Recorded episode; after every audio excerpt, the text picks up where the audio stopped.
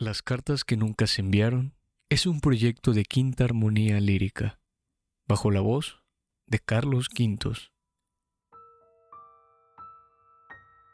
6 de agosto de 1997. Querida Lucy, y pensar que ese día volví con las más caóticas caricias rodeando mi cuerpo. Las piernas me temblaban con solo recordar los espasmos del último orgasmo Esculpí los gemidos más lentos y profundos en la periferia de tu ombligo.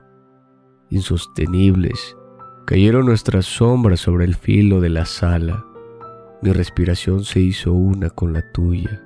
El tiempo se estremecía en cada recoveco de la habitación mientras la pasión nos quemaba los labios. La pequeña muerte anunciada.